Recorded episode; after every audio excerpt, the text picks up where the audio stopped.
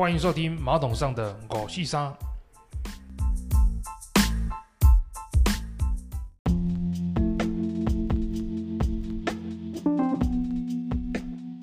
欢迎收听的五四三。好久没有录节目了，那最近做了一些有趣的活动。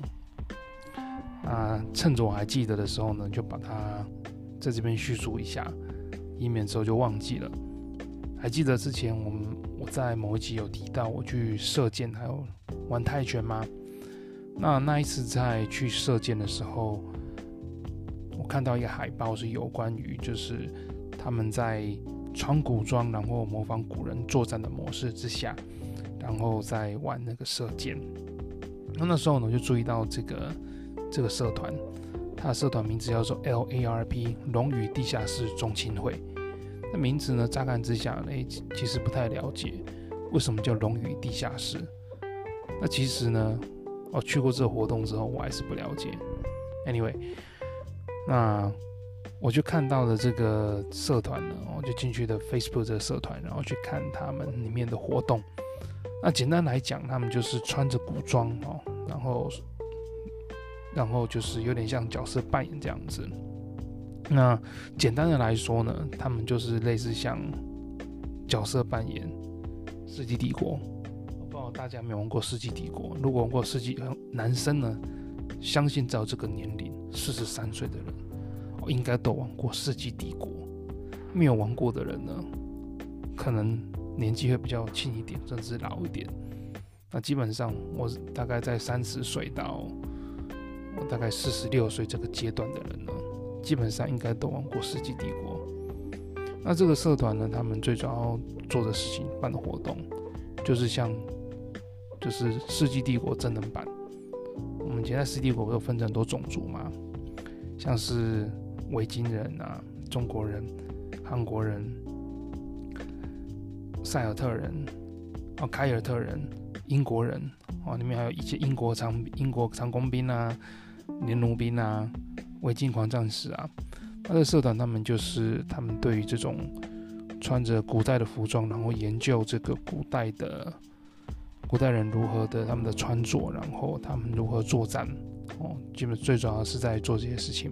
他们就固定举办一些活动，然后呢，嗯，让大家呢就是让大家可以来参加穿体验穿这个古装之外呢，还能够就是透过穿着古装呢，然后进行。哦，古代的那个对阵，就是军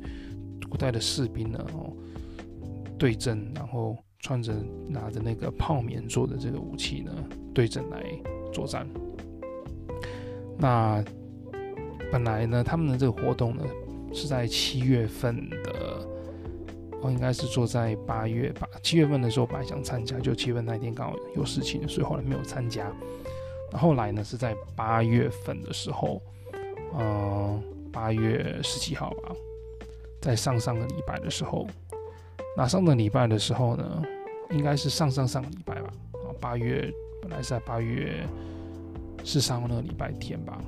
然后他们要举办这活动，就后来呢，那天刚好下大雨，哦，这阵子高雄在下雨，然后那一天本来是要，要有八月十三号本来是要有活动，结果。后来就是因为下了雨，延到八月二十号。那刚好八月二十号我也比较有空了，哦，因为本来这个最近这礼拜六在上课，那刚好八月十九号、二十号不用上，然后呢刚好可以哦，就是参加这个活动。那那一天呢，我就哦，是一个八月二十号是一个非常热的一天，我就骑着摩托车呢从家里骑过去。大概印象中三十三度应该有吧，然后大概下午的活动，然后我就嗯到了现场之后呢，就看到外面有一个人穿着古装，然后因为他可能怕参加的人哦骑摩托车人可能经过的时候没有看到，所以有一个穿着古装的人呢就在外外面比较显眼这样子，他是在嗯美术馆。的那个大草坪呢，草坪里面做那个活动，嗯，因为他们这个活动，这个活动呢，我刚才说过，他们要穿着古装，然后在在哦，模拟古代的那个战场做对阵的对抗。那所以说，必须要找一个场地啊。那高雄市其实有这种场景的，或者有这个场地的，其实不多嘛。那刚好就是刚好选在这个美术馆的地方的一个大草坪。美术馆那边有几个大草坪啊，那我们就选在这个嗯美术东路美术馆东路那边哦，北侧啦，北侧边跟东侧那边。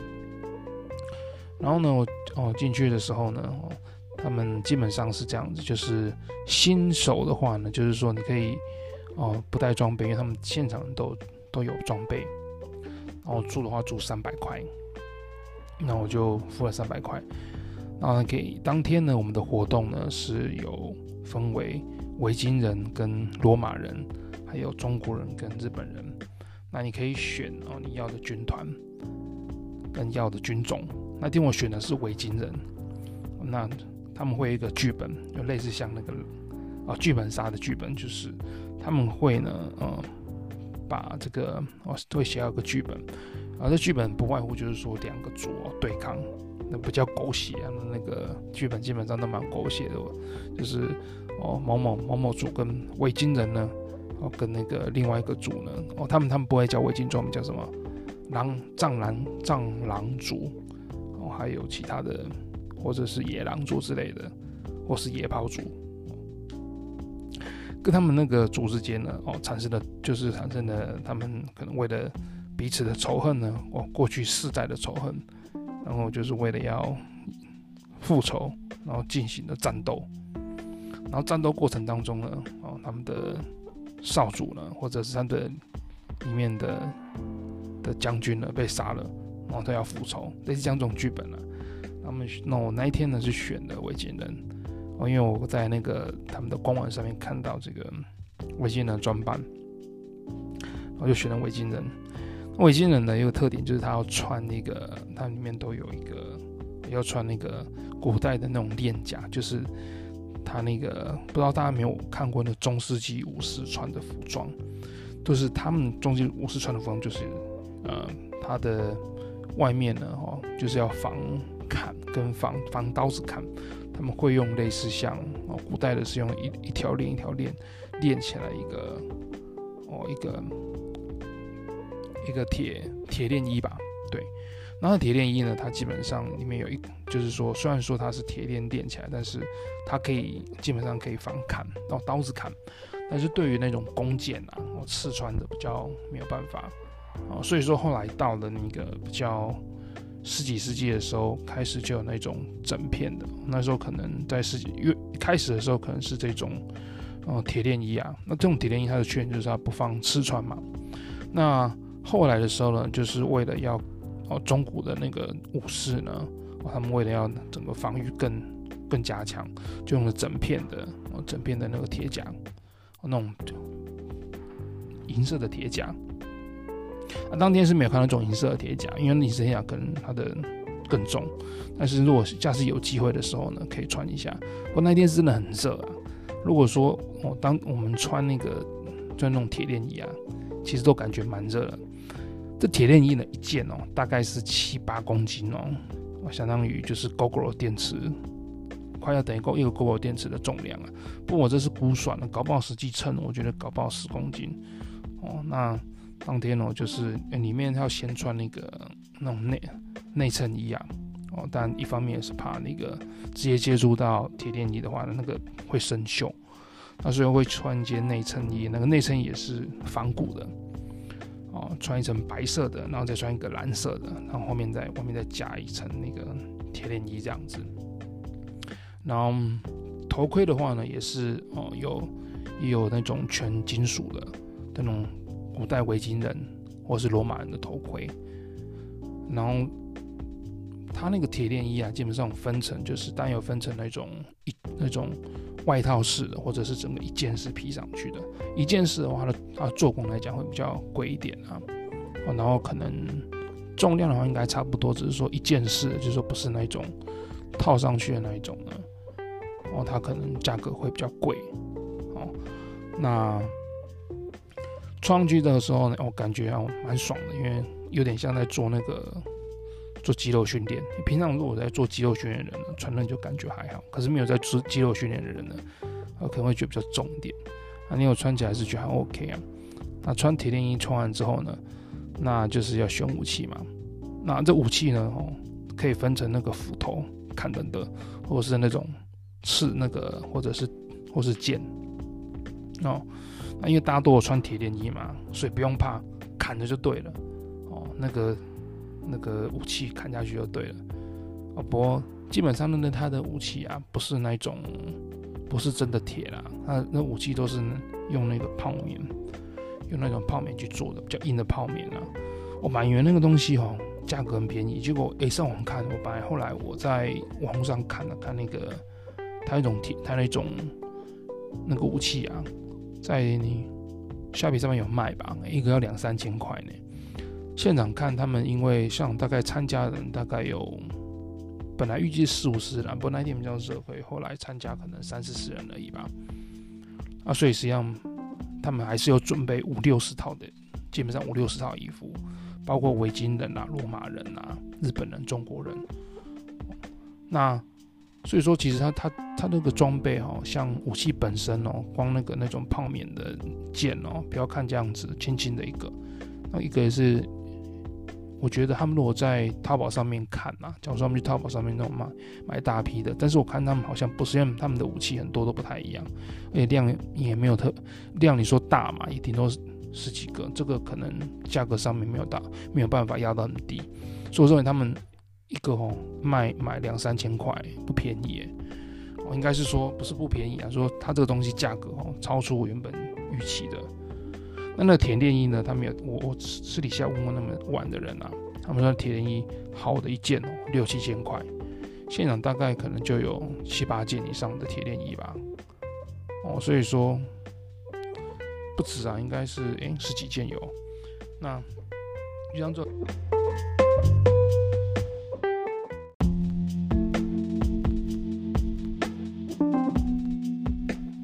所以说他这个装备啊，完全是喜好这个活动的人啊，这个 L A R L A R P 这个活动的人，他们自掏腰包自己买的。那等于是他们买这设备装备之后，然后租给大家，让大家来玩来参与。那说实在话，因为这个东西还要保养啊，然后，还要就买之后还要保养。我认为其实哦，其实没怎么赚啊。老实说，因为我记得我之前去那个日本的时候呢，然后也是在那河口湖附近，也是租这个武士服。我、可能我我觉得我个人算是 cosplay 控，就是很喜欢穿着那种不同地方的衣服，然后感觉自己嗯比较融入那种情境这样子。那那时候我觉得是一样租了武士服。我那时候租武士服不是，其实也不是那种很，我原本是想要租那种战国时代的那种武士服，后来不太像。后来我们租的是那种江户时代的那种比较接近江户时代的啊、那种将军武士服啊。那不过也还 OK 啦。我租的时候呢，我记得价格也差不多是这样子，而且他的衣服维持的那个状态，我认为没有到很好啊。哦，不过虽然如此，当时我记得我租的时候呢，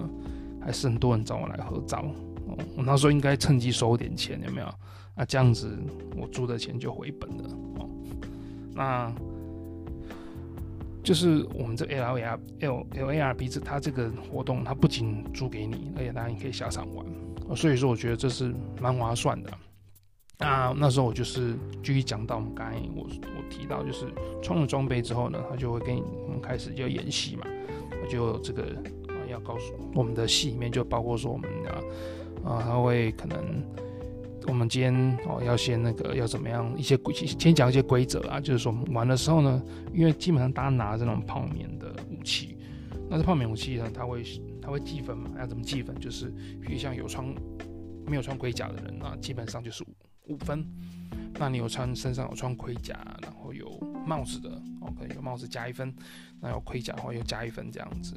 不我认为其实有盔甲跟没有盔甲的差距呢，应该不止一分两分，其实是差蛮多的哦。因为在古代的战争啊，你那种重装的武士跟那种轻装的，哦，重装武士呢，一个人可以砍五六个以上，尤其那种骑马那一种，骑马再让重装的哦，那个一次砍十几个。因为毕竟我见到那个血量还是差很多，有防或没防还差很多，所以认为有可能哦，我认为应该作为那种，如果要做要作为那种在大热天底下穿着那种很重的重装备的诱因的话呢，其实应该加多一点分数啊，对，而且穿着重装备其实很难移动哎，那他们基本上就是说你打到一下嘛，就打到一下算一分嘛，哦，那。打掉两下打两打两分嘛，那你身上的血扣完就没了嘛。那并且也就是说，可能你你假如说你有穿装备，头加身体，那就七分。那你可能被打到七下就没了。但是呢，谁知道你打到七下呢？通常就有自己哦，自己有良心的人啊，对不对？如果说呢，有些人哦，明明看他被打了七八九下，哦，然后十几下，那还是还是不想倒下的，你也是。哦，也是拿他没辙。不过这个游戏好玩啊，其实大家不会计较这么多，就是基本上好玩这样。因为大家其实是抱着这种，就是穿着这这个古代的武士服，融入这个场景这样子的目的而来的，所以大家不会 care 太多。那我们就是啊、呃，回到我们刚才讲的那个，我们要玩这个，就是要讲的剧本怎么进行嘛。那就是可能会有战争啊，哦，然后。就是哦，战争开始的时候，大家就是要像古代的罗马战士一样，或是古代的维京战士一样哦，你要拿着盾牌，然后站出方阵哦，然后缓步前进哦，要那个彼此要有作战的默契这样子。那另外提到呢，就是现场的时候呢，诶，有小朋友参加哦，小朋友他们有提供小朋友的一些服装。他呃，小朋友的话基本上都穿罗马士兵的服装啊。那我看现场小朋友有男生有女生，其实我蛮惊讶的。啊基本上小女生呢，哦，一般来讲，大部分的家长哦，应该说有兴趣都是小男生。不过那一天有看到小女生呢、就蛮特别的。而且那天我觉得蛮热的。我本来其实也想带小朋友去啊，但是他们哦可能没有兴趣。我后来想说，我第一次去啊，还是自己去好了。那之后如果真的呃他们要去，我带他们去这样子。啊，那小朋友他们就是现场会穿换上那个古代的罗马服装，只是小朋友版的，然后拿着那古罗马士兵的那个盾牌，那还有那个他的武器，然后呢，我就看到他们就开始类似像古代的那个啊那个那个那那个老师啊，就是现场教小朋友带小朋友活动的的人啊，还是穿他就是带着小朋友，然后家门。怎么样像罗马士兵前进？一二一二一二哦，还有玩那个罗马方阵，因为罗马方阵就是那种挡箭的那种阵阵势啊，他们就会蹲下来，然后把盾牌呢，然后朝天空，然后尽量把它很密集很密集这样子，然后不要让那个箭哦，那个是箭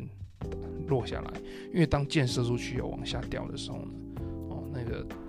为了要就是说，如果说大家可以聚集在一起，然后把那个盾牌用到很密很密，没有空隙的时候呢，这就就可以哦，大家就可以哦避掉那个那个掉下来的箭，还蛮有趣的啊。就是说小朋友玩那个呢，我觉得如果小朋友不怕热啦，我那天真的很热，那有有兴趣的话，其实可以试试看。那大的部分呢，就是我刚才讲到，我们就是要照着剧本演嘛，那要对战。哦我那一天我觉得，哎、奇怪，原本是以为说穿这个铁链衣会觉得超热的，可是后来其实还好，哎，后来发觉这个铁链衣啊，它可能是它的铁链衣本身，它会它本身是亮，是银色的亮的嘛，所以可能它因为这个原因，所以会反射阳光，所以其实还好哦，没有想象中热，只是说我觉得好像一直流汗呢，因为毕竟还是蛮热的嘛，只是说没有说那种。热到就是说，赶快想把衣服脱下来就还好。那我们就是演的哦，演就是就是上场打仗嘛。我、打仗的时候就是打哦，像像古代的那个，就像那个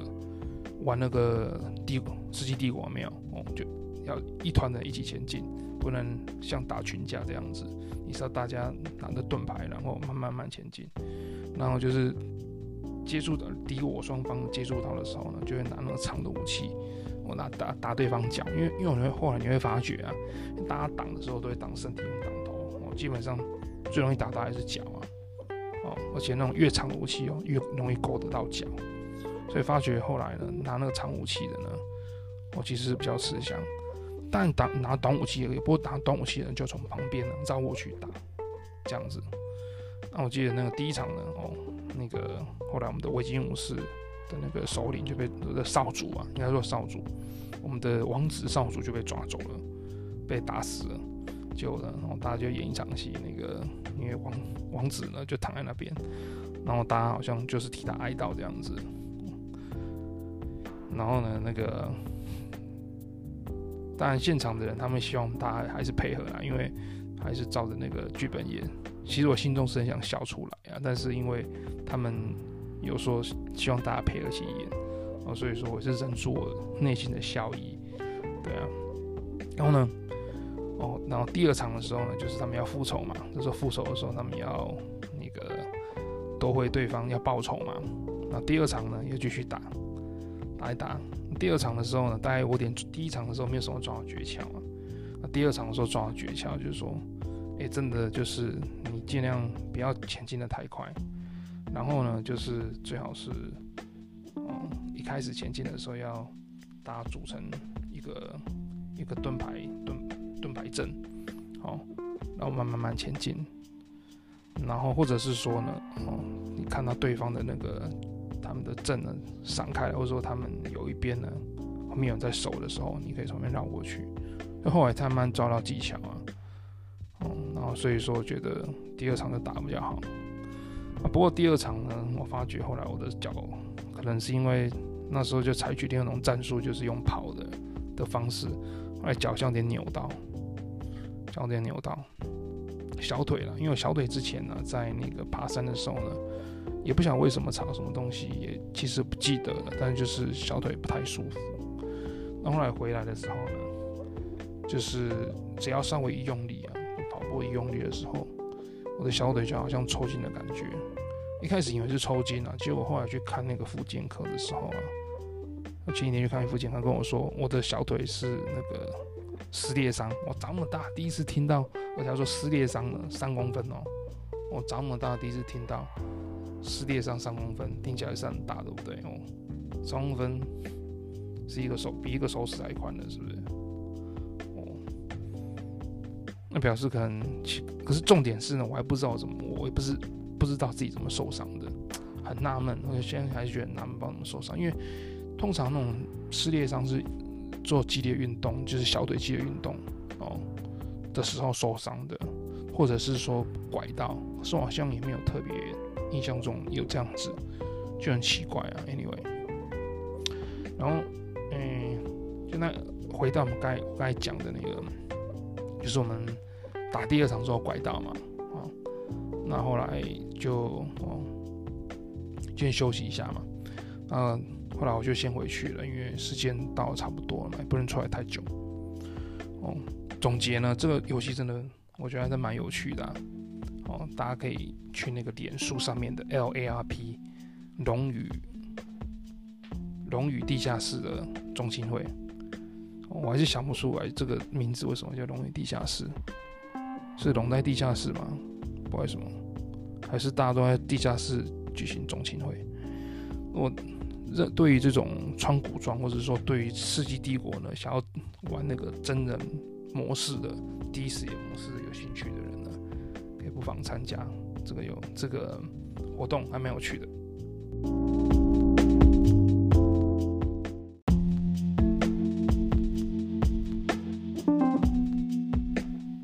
接下来讲一下最近的股市。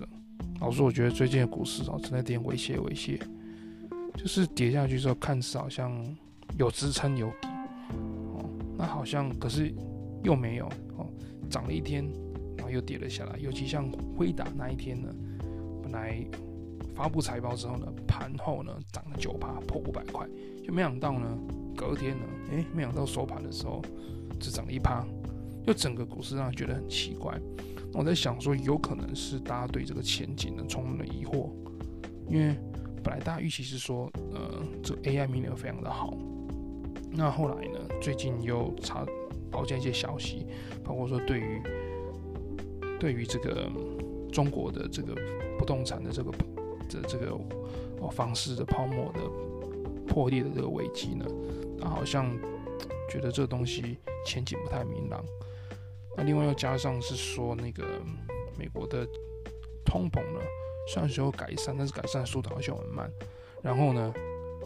哦那个 J Power 哦他又好像要升息，所以整个那种让大家觉得左右为难、难上加难。哦这个情况呢，让也让这个股市的那个走势呢不是很明朗啊。所以说感觉这整个就是蒙在又成蒙成一种雾的感觉。但是我我个人觉得，就是说，特别在这种时候呢，反而是那种加码好股票或是加码股指数投资的时候。但是这时候加码呢，不是大举进去，而是慢慢慢一点一点加。哦，因为这种情况之下呢，我觉得反而这种低迷的情况之下呢，反而是哦，反而是觉得是加码指数投资的好机会。那甚至说买一些呃，因为已经公布出来的利空消息而跌的股票，比如像说之前提到的苹果，苹果大家都知道为什么会跌嘛？其实市场都知道是因为今年的手机下跌啊，手机的整体的下跌。那其实这个手机的下跌是最主要集中在低阶手机的市场，但苹果呢，他们是哦，它的最主要是高阶，他们主要是比较偏向高阶手机的市场这部分，我觉得它复苏来讲哦，可能也会比较快。那第二点是，其实苹果他们呃，他们在服务营收这一块呢，其实是一直屡创新高，已经超过他们营收的一半以上，目前已经到六十趴以上。那我觉得这部分。啊对于这个苹果的影响相对来讲比较小，更何况它的股价已经反映这个，因为呢手机前景的不明朗而下跌。但未来如果说，嗯，中国的整个他们的房市风暴跟他们的失业率还有经济情况呢又更坏的时候，但不排除有可能啊对苹果有另哦，就是会有其他的影响。但是我认为，就是以目前苹果的那个哦。票的价，我认为还是可以慢慢慢加嘛，不用是全部加，可以慢慢慢加。那另外是指数投资，就是我第一刚提到的，比如像 SAP、S M P 五百，那有像一个半导体指数，我觉得还是可以慢慢慢慢加。哦，这时候反而其实虽然说情况不是很明朗，但是可以加一点点了，但是不用加多。哦，这时候不是加多的时候，因为我认为，呃。接下来其实也很难讲，到底现在的目前的情况会往下还是往上，说实在很难看得出来。甚至说连那个 AI 的部分啊，到底有没有实际全部反映的？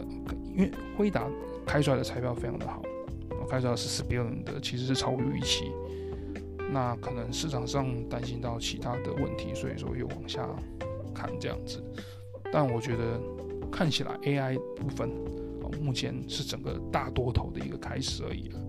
哦，这个回档呢，其实也是短期的回档，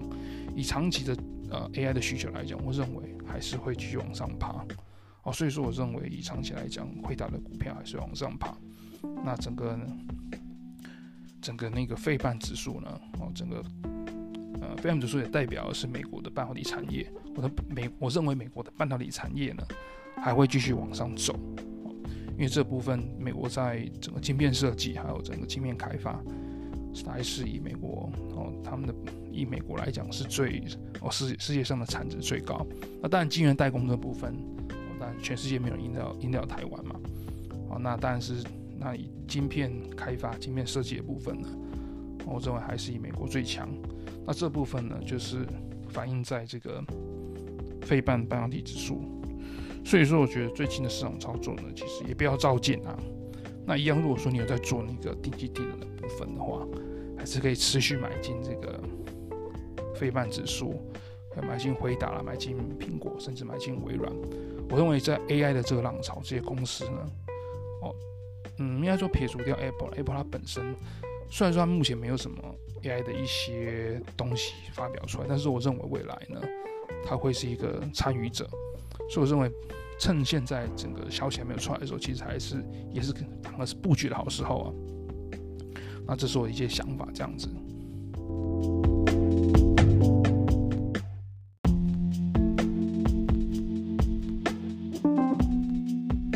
那今天的节目就到这边，欢迎大家收听，拜拜，Have a good night。